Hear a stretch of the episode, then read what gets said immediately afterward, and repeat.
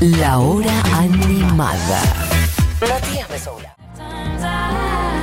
Bueno, amigues, una muestrita, un adelanto de esto que vamos a estar picando. Cuando digo vamos, es porque lo vamos a charlar con Buji Eugenia Marirus, quien está por ahí ya. Buji, ¿andás por ahí? Estoy, Mati, ¿cómo andás? Bien, ¿vos? Muy bien, muy contenta con lo que vamos a hablar hoy, porque si hubo un artista que a mí supo cerrarme la boca fue Taylor Swift. A mí me pasó Eh, bastante parecido, eh, te digo. Yo la bardeaba. Vengo O sea, apreciándola cada nivel. vez más y este disco eh, me gustó muchísimo, en serio. Muchísimo. También es cierto que fue cambiando lo que fue haciendo, ¿no? No es que simplemente yo solo fui cambiando, ella fue cambiando lo que fue haciendo. Este, 100%. Pero bueno. Pero hay- hubo una época muy oscura en la vida de todos donde realmente hablábamos muy mal de Taylor Swift. Estoy hablando como en general, sobre todo cuando empezó su conflicto con Kanye West y no se le daba muchas oportunidades. Y le sigue pasando a Taylor Swift, que es una artista que ella literalmente sale a comprar un café y tiene 25 portales de noticias. Preguntando cómo se atreve a salir a tomar Sí. un café, como que no la dejan en paz ni un segundo. Pero la realidad es que hubo un cambio muy bueno, también tiene que ver con que ella estuvo creciendo mucho, así como yo estuve creciendo y me di cuenta que la podía empezar a valorar mucho más, desde más o menos el disco que se llama Red hasta ahora. Pero Folklore, que es el disco que sacó sorpresa el viernes, sin avisar absolutamente nada, Ok. eh, dijo el día anterior como, che, mañana sale un disco. Ah, eso no sabía. O sea, no estaba anunciado el lanzamiento ni nada de nada. No, no. Ella normalmente lo que hizo con Lover, que su disco anterior, por ejemplo, había billboards en Times Square y un montón de promo y la salieron a bardear diciendo, mirá lo que necesita hacer Taylor Swift para que le compren un disco. Y este nuevo disco dijo, ¿sabes qué? Sí. Mira, mañana te saco un disco, dura una hora, no necesito promo para hacer música. Porque lo que yo noto en el, en el recorrido de Taylor y, lo, y el disco este tiene dos partes muy, muy importantes para mí, es su crecimiento como compositora y artista. Eh, si vos escuchás el primer disco, ella era una artista que hacía country, que dentro de una escena súper machista como es el country en los Estados Unidos, supo posicionarse muy alto dentro de las ventas y, y de la escucha, y cuando quiso hacer pop, se pasó al pop. Y cuando quiso hacer algo un poco más oscuro y jugado con Reputation, porque estaba enojada y lo que sea, lo hizo. Y después volvió a, a sus raíces un poco en Folklore, que es el último disco que tiene la producción de Aaron Dessner de The, Ne- de The National. Por eso tiene ese sonido a indie clásico tradicional, lindo de, de ponerse un suéter y anteojos grandes y tomarse un té. Sí. Eh, tiene la producción de Jack Antonoff, que viene trabajando con ella hace muchos años y él también produjo Melodrama de Lord. Él está más que nada en todas las vueltitas bien poperas del disco y tiene la colaboración de Bon Iver, que realmente muestra un largo camino de, de- de mus- musical desde que Taylor empezó siendo menor de edad con una guitarra criolla tocando en escenarios en shoppings sí. hasta convertirse en, en- en- en el hit mundial que es hoy en día. Algo que se ve mucho también en su, en su documental, no sé si vas a hablar un poquito de eso, pero ya lo hemos comentado un par de veces acá. Mientras ladra Enzo de fondo, ¿cómo sí, está no, Enzo? no es a propósito, porque No, estuvo pero- callado toda la mañana. Quiere salir en Futurock. ¿Cómo está Enzo? Un beso grande para él. Habría que hacer un día un crossover eh, Enzo Pantuflas, Pantuflas. Enzo, Enzo se lo come. Algo hay que hacer. Enzo se lo come. Está muy bien. Eh, no, pensaba en el documental que se llama eh, Miss Americana, en donde Sí. justamente, bueno, queda, yo te digo, la verdad que no la conocía demasiado hasta hace relativamente poco en el sentido de, de meterme mucho en el personaje y está muy retratado eso, ¿no? Como para la sociedad yankee, ella era una boludita, una rubiecita Exacto. más, un producto de supermercado que estaba en la góndola haciendo primera música country, pero ella era una boludita que supuestamente la industria la ponía ahí y ella como que da la impresión de estar cagándose cada vez más en eso, no Exacto. solamente hablando cada vez más de política, por ejemplo, abiertamente contra Donald Trump, sino también como rompiendo esas etiquetas que a la fuerza la industria le fue poniendo y ahora sacó este disco que, bueno, como me decís, mirá, yo ni sabía que no había anunciado, por ejemplo. El hecho de que no lo anuncie también es bastante, ¿no? Como una cosa de justamente no necesito ningún tipo, o no quiero, o no, no tengo ganas de hacerte Es una movida de prensa gigante. Exacto. Es que yo siempre le, le, le odié mucho a Taylor Swift el hecho de que no haya utilizado su plataforma que es gigante para hablar de temas, por ejemplo, políticos, ¿no? Porque para mí todos los artistas deberían de una forma u otra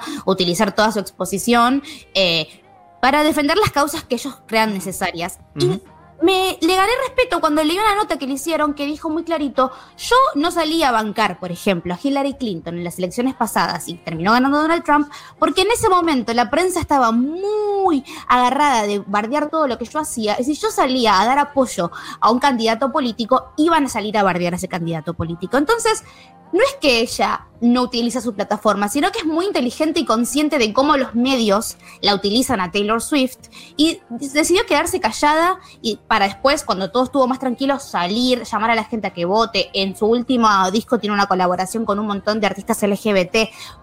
Dona guita todo el tiempo desde el silencio. Digo, cuando ella tuvo su juicio muy grande contra el productor que había abusado sexualmente de ella, Taylor Swift, en vez de compartir fotos en Instagram diciendo tipo freak ella, fue y le prestó tipo un cuarto de millón de dólares para que pueda seguir con el proceso judicial. O sea, es una persona que trabaja más desde el silencio porque entiende que cualquier cosa que haga es un efecto bola de nieve y van a salir a criticarla.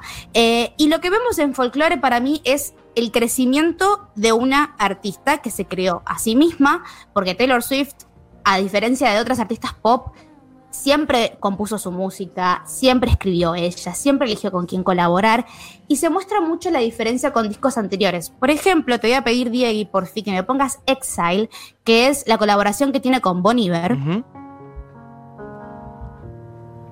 El disco tiene en general est- esta temperatura, digamos. Sí, Lo cual a mí me vino, a mí me sorprendió y me pegó un poquito, te lo decía antes, este. Me agarró el otro día con la guardia un poco baja y me sacó a pasear por un mar de emociones. Un Es mundo que de lo grabó- lo grabó en cuarentena y aislamiento y creo que se nota mucho. Sí. Para mí es una Taylor muy cruda, muy nostálgica, se siente un poco como si fuese un sonido que viene antes de que se rompa la tormenta. Que sabes que algo se va a caer, pero todavía hay tranquilidad. Sí. Y si lees las letras, hay como una idea de volver a, a analizar todo lo que le pasó, sobre todo en cuanto a sus historias románticas que han sido trending topic en todos los medios norteamericanos desde que empezó a salir con alguien famoso. Digo, a Taylor se le, se le bardea mucho que tuvo muchos novios, que tuvo muchos novios públicos, que aparentemente, entre comillas, no se la bancan porque está todo el tiempo armando relaciones nuevas. Y este disco es súper como desde adentro, desde, desde sentarse a ver qué es lo que estuvo pasando, porque habla mucho de, de desamor y de encuentros que no sucedieron y de qué hubiese pasado. Hay una teoría, hay, coquetea con la teoría del hilo rojo, esta idea de qué lindo que siempre estuviste atado a mí, aunque no quisiste, aunque no nos dimos cuenta antes. Y tiene No conocía una- esa teoría. ¿Qué quiere decir? Es como que. Como si no estuviera un- unido a determinada persona. Que hay un hilo que une a dos personas y que no, no importa lo que pase, ese hilo siempre los va a volver a juntar de alguna manera u otra. Ah, pero a posteriori de, a posteriori de conocerse. Yo pensé que me decías como de que se conocían como si estuvieras unida a esa No, persona no, desde como antes. destino, como destino, como sí, o sea, en algún momento se van a conocer y si, y si, y no importa lo que pase en la vida, siempre van a encontrar una manera de volver a encontrarse. Tiene una canción que se llama The Invisible String, que es básicamente eso. Claro. Eh, pero la escuchamos, por ejemplo, súper versátil con Bon Iver.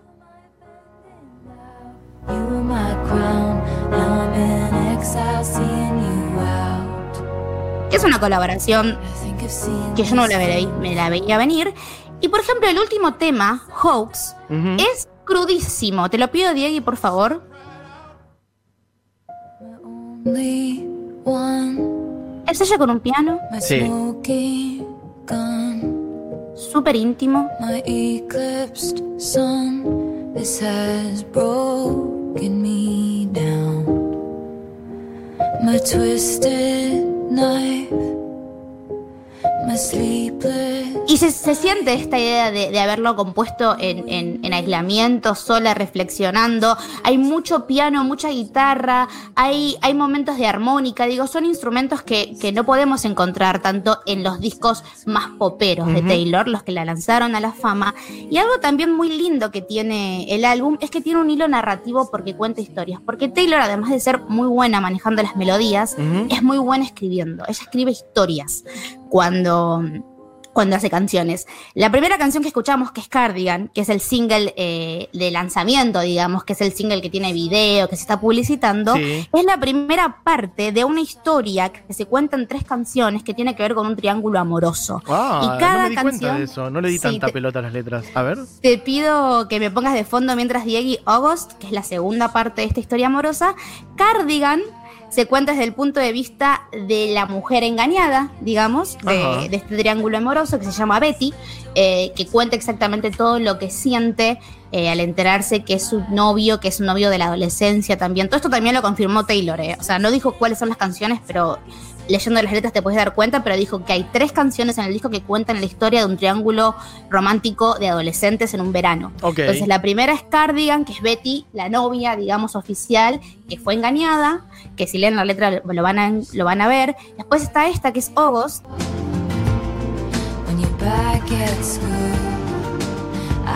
que es el punto de vista de la chica con la que, la, con la que el chico engaña a Betty.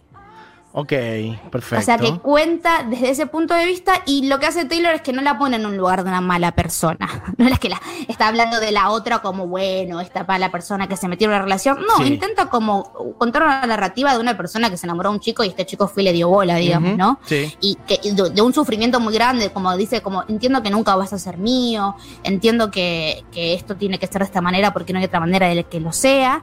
Y la última es Betty, que es eh, la canción que escribe el chico, Sí. eh, que está yendo a buscarla para que lo perdone, digamos. Y yo tengo una partecita que te marqué, Diego, y si la puedes poner, que es cuando él le dice como, solamente quiero poder reconstruir esto. Sí. y la canción va como subiendo muy cinematográficamente. Es que, ¿ves? El disco es casi folk por momentos. O sea, hay Sí, una claro. guitarrita, hay una armónica. Es casi, es, a mí me sorprendió muchísimo eso. La deriva que hizo ella con los géneros. Es impresionante. Acá dice, lo único que quiero hacer es arreglar las cosas con vos.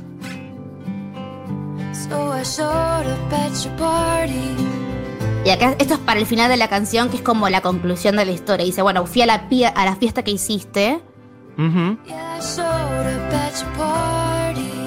Y empieza a subir el tono, porque se viene el final de la historia. Y rompe.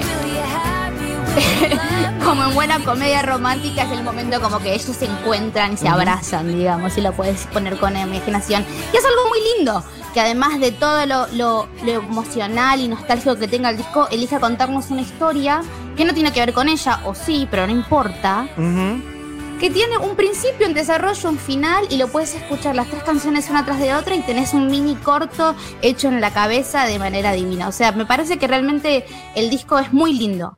Y si hay gente del otro lado que no escucha a Taylor Swift o que tiene prejuicios como teníamos nosotros, Sí. tiene que empezar por folclore. Está muy bien, como vía de entrada. Después, si va a ir para atrás, va a encontrar otras cosas, pero está bien. Yo igual vuelvo a recomendar el documental. Che, quiero decir que hay mucha gente eh, mandando mensajes al respecto. A la vez, a la- pare- al parecer, mucha gente muy informada sobre el triángulo amoroso de las letras y todo eso. Muy bien, todos estaban muy al tanto. Eh, algo muy rescatable de ella, dice, por ejemplo, Swifty, ah, claro, refan, dice, es tanto la relación con sus fans como el nivel de teoría que logra generar a través de todo su material. Eh, bueno, Fernanda dice, hablen por ustedes, yo a Taylor la sigo desde siempre. Bueno, en fin, sí, muchas datas y todo esto del triángulo amoroso de las letras de las canciones. Bueno, es un disco hermoso. Es un Les disco hermoso. recomendamos muchísimo. Eh, yo le pegué una escucha completa y me dejó medio knockout. Después escuché un par de canciones sueltas y me gustó mucho también. Así que, bueno, no sé, no sé cómo seguirán. ¿Hay videos de esto? Dijiste, creo que hay de uno. ¿no? El de. Cardigan. Ok. sí. ¿Y qué tal Está ese video? ella en el piano, en una cabaña, porque también la tapa del disco es en los bosques californianos, está en blanco y negro con mucho Claro. grano. Claro. eh, ella eh, parada enfrente de unos árboles Sí. gigantes. O sea, todo dice, llama a esto, a folk, Sí. otoñal, tecito, necesito suéter grandes y, y reflexiones. Banco, banco. Un banco, detalle banco. lindo que tuvo Taylor en Cardigan, que si lo pueden escuchar con detalle, es que al principio se escucha el sonido de tacos caminando sobre piedras y ella después en la canción agarra y habla de tacos caminando sobre piedras. Digo, es una persona que le pone mucha atención a todos los detalles. Así como en Cardigan se llama Cardigan porque utiliza la prenda como diciendo yo era un cardigan, fui tu cardigan favorito y después me tiraste a otro lado. Ajá. Después en Betty vuelve a agarrar la narrativa de Cardigan desde, la- desde el punto de vista del, del per- del protagonista varón y también hace menciones a eso. Digo, ella no deja ningún detalle que pase por encima. Está todo conectadito para hacer una obra muy linda y muy compacta. Bueno, amigues, eh, vamos a ir cerrando el programa. Ahora vamos a decir con qué canción de Taylor Swift cerramos este programa, pero la verdad que ha sido un programón y esta misma deriva que, que tiene el recorrido de, de la obra de Taylor Swift, que arrancó, bueno, mega colorida haciendo country y después pop, y ahora está en gris y blanco y negro, haciendo algo invernal, medio folk casi. Eh, vamos a cerrar esta columna. Buji, ¿con qué tema querés que cerremos? Nos vamos a ir con The Last Great American Dynasty, que es una canción que cuenta la historia de Rebecca Harkness, que era una, una soci- socialite, digamos, de- del tiempo de los años 20, de los años 30, que compró una mansión y hacía fiestas a lo Great Gatsby, y después Taylor compró esa mansión, y es una historia que cuenta sobre cómo criticamos a las mujeres que la pasan bien. O sea, es todo hermoso por donde lo mires. Bien, perfecto. Bueno, cuando quieras, Diego, tíralo entonces. The Last Great American Dynasty de Taylor Swift, de su disco Folklore o Folklore, como lo quieran decir. Bueno, beso grande, Buji. Nos reencontramos Beso a ti. Beso. Esto fue la hora animada, amigues. Cerramos con lo último, lo nuevito de Taylor Swift. Y espero que tengan una gran tarde. Beso, beso.